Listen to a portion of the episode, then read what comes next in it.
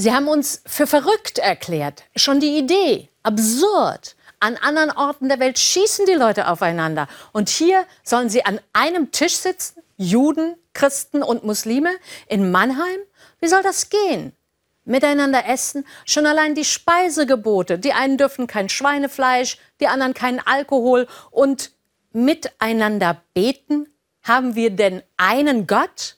Drei Weltreligionen und ein Tischgebet. Da müssen Sie doch auch noch Angst vor Anschlägen haben. Wollen Sie dieses Risiko eingehen?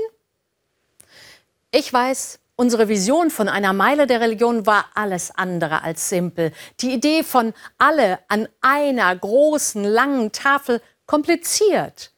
Wir haben trotzdem eingeladen. Christen, Juden und Muslime gemeinsam. Und es kommen Tausende, nicht nur ein paar wenige, nein Tausende seit zwölf Jahren, immer wieder, wie diese Woche. Aus den Straßenbahnen quellen die Menschen mit Töpfen und Schüsseln. Leute aus den Gemeinden bringen Essen.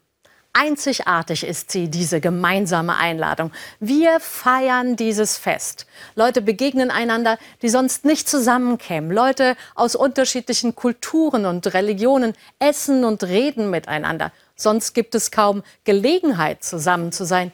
Hier fühlt es sich leicht an und selbstverständlich. Wir klären beharrlich Speiseregeln und Umgangsformen. Es soll kein Alkohol ausgeschenkt werden, kein Schweinefleisch, vegetarisch ist am einfachsten. Der Friede braucht große Ideen und kleine Schritte. Und wahrscheinlich braucht der Friede dampfende Töpfe und das Gefühl der Geborgenheit, das eine gute Suppe auf der Zunge entstehen lässt. Wir beten gemeinsam und suchen dabei Formulierungen, die verbinden und nicht trennen. Das ist nicht so einfach und dann doch wieder leicht. Geht nun, esst und trinkt. Nehmt das Beste, was ihr habt und gebt auch denen etwas, die nichts haben denn dieser Tag ist Gott heilig.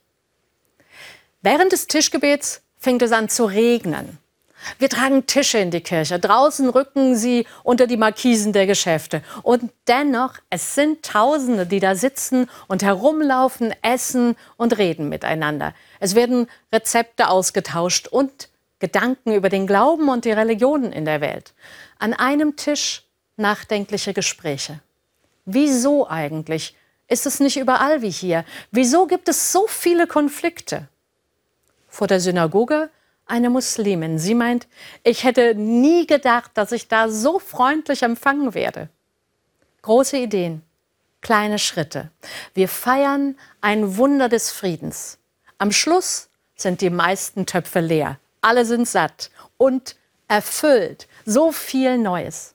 Auf dem Marktplatz das Dankgebet. Aus vollem Herzen sage ich, niemand kann uns davon abhalten, überall, wohin wir auch gehen, Gott mitzunehmen.